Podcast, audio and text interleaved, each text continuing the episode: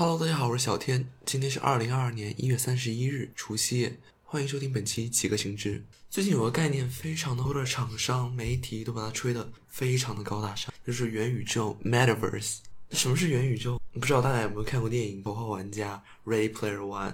主角戴上 VR 眼镜就可以进入一个玩虚拟的三维世界，在里面散步，可以打怪，可以社交，拥有自己的房屋。你还可以用现实中的钱在虚拟世界中消费，非常有意思，就像一个超级巨大的三维开放世界游戏一样。每个人在里边都会有自己的人物形象，也可以在元宇宙中生活。那听完这些。你第一个想到的可能是说，那我需要用什么样的设备？元宇宙目前来看，其中一个非常重要的就是 VR 虚拟现实。哦，我作为一个非常忠实的科技爱好者，我就非常好奇，说现在的 VR 技术已经发展到了支撑元宇宙运转的程度了吗？抱着这样的想法，我在入手了一消费级别的 VR 设备 Oculus Quest 2。那本期节目我的分享题，那在聊这个设备之前，我想先聊公司 Oculus 或者说 Meta。呃，Meta 众所周知是 Facebook，嗯，前几个月刚刚改的名字。Meta 就是 Metaverse 的前缀，那也表示了 Facebook 公司，对吧？他们在元宇宙领域确实打算进行一些发展。那 Oculus 这一个 Facebook 旗下的 VR 品牌的名字也直接改成了 Meta，也就是说，它的名字就变成了。metaquesto 但是为了方便辨认起见，我还是继续把它称为 Oculus questo。Oculus 的 VR 设备非常大的一个特点就是它的设备的价格是消费级的，或者说普通消费者是可以接受的。当大家第一次想起 VR 的时候，可能想起的都是 HTC Vive 或者是 Valve Index 这些。头上连着长长的线，需要很强劲的电脑，价格可能也上万的一些大型的 VR 设备。但是 Oculus 它所做的事情是把整个 VR 打包进了一个一体机里，什么意思呢？就是 VR 的头显里边包含了所有的处理器、储存空间、内存等等等等，你不再需要去把它。强制的连在一台电脑上，可能是一台台式机或者是你的笔记本，你只需要一个 VR 的头戴头显，那么你就可以体验绝大部分的 VR 功能。那这一点我觉得是非常方便，因为你不需要连很长的线，你行走更方便，同时也降低了成本，你也不需要再去买一张特别好的显卡以及一套特别好的 PC。大家知道现在显卡价格非常的贵。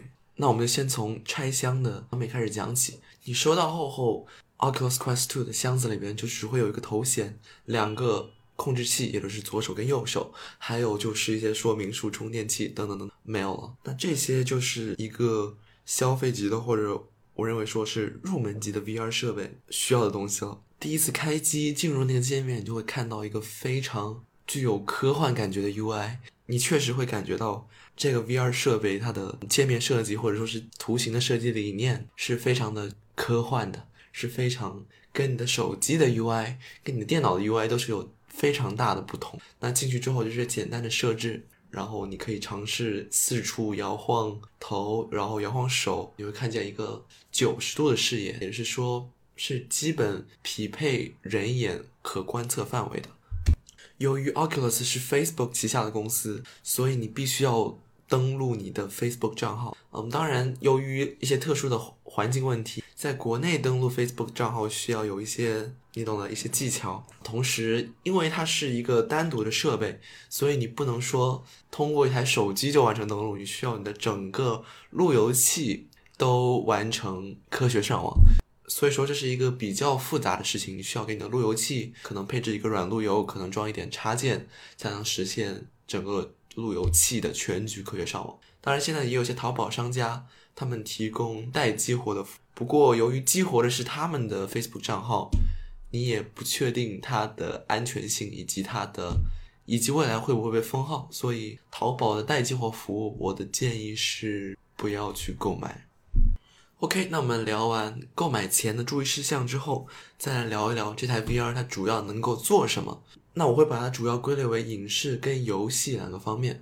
我们先来谈谈影视，VR 视频以及 VR 电影，相信各位应该都有所耳闻。那有一些厂商，比如说 YouTube，比如说爱奇艺，都有推出他们对应的 VR 视频资源。比如说一些深海探险的第一视角视频，一些登山、滑雪、跳伞的第一视角视频都会有对应的 VR 版本，因为他们能够提供更沉浸。同时还有一些其他的 VR 资源，比如说一些电视剧，它会提供 VR 的版本。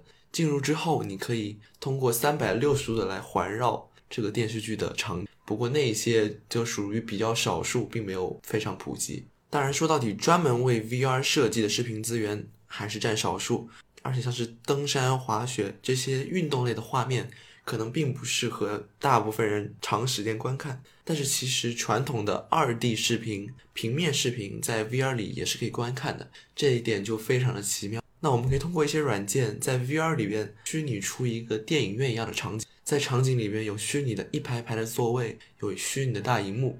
那大荧幕上，你可以选择你要播放内容，你就可以坐到座位上，像是坐在电影院里一样去观看荧幕上的二 D 视频。这种感觉是非常奇妙。那 Oculus Quest 2在游戏方面同样非常的令我感兴趣。它其实分为两种模式，一种是机内游戏模式，另外一种是串流 Steam VR 模式。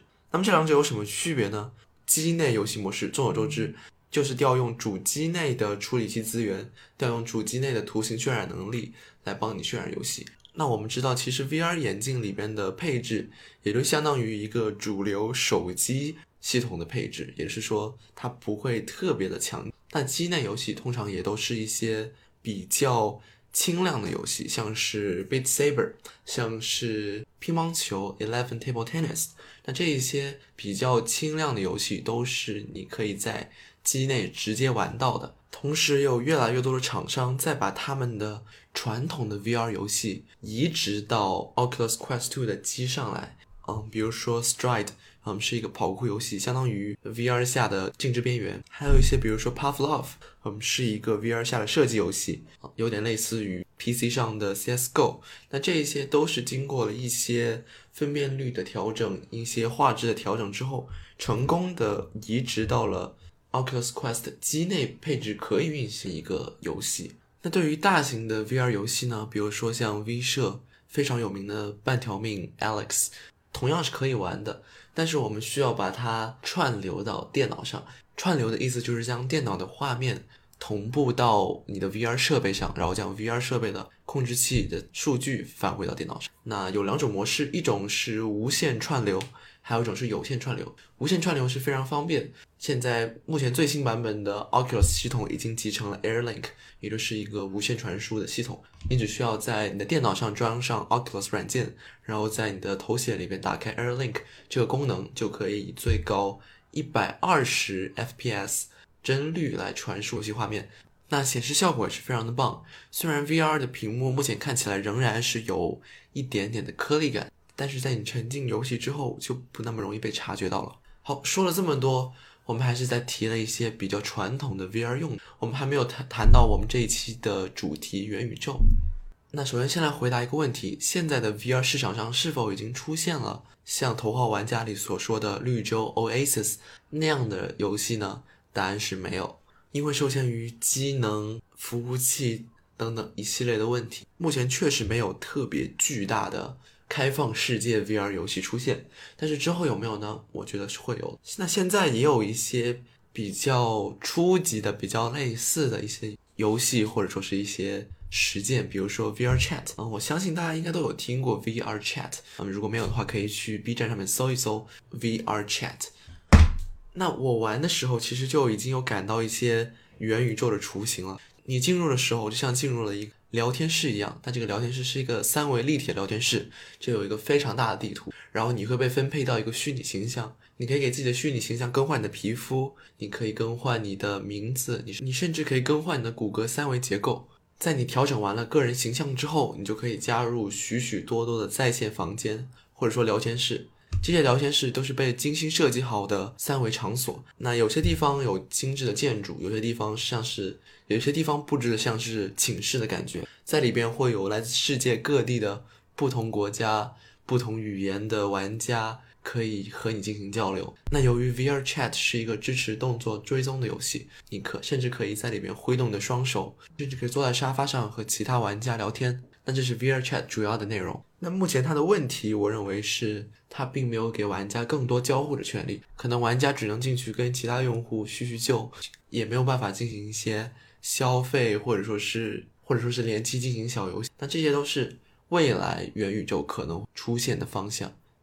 那我们就拭目以待好了。呃，聊一聊它的竞品。那我 Oculus Quest 其实被很多国内的厂商都做出了自己的竞品版本。国内厂商的竞品价格也会相对较低，它也做了更多的本土化，比如说它可能有更多的本土的 VR 电影的片源，它可能更多的 VR 本土的 VR 游戏，那这一些都是国产厂商做的努力。但是仍然存在一些问题，比如说，呃，手柄的定位不精准，再比如说一些游戏有和谐，然后另一些根本就没有上架，这些都是你可能在玩这些国产的竞品出现的情况。所以我的建议是，如果你有能力搞定全局科学上网的问题，那我还是会建议你购买 Oculus 的产品。好，那我们来说一下结论吧。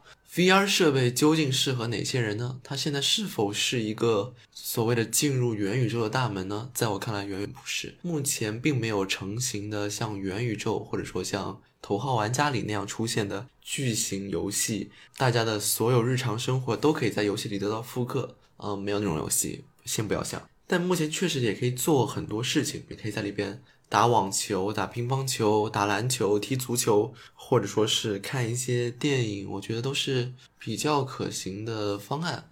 要不要买呢？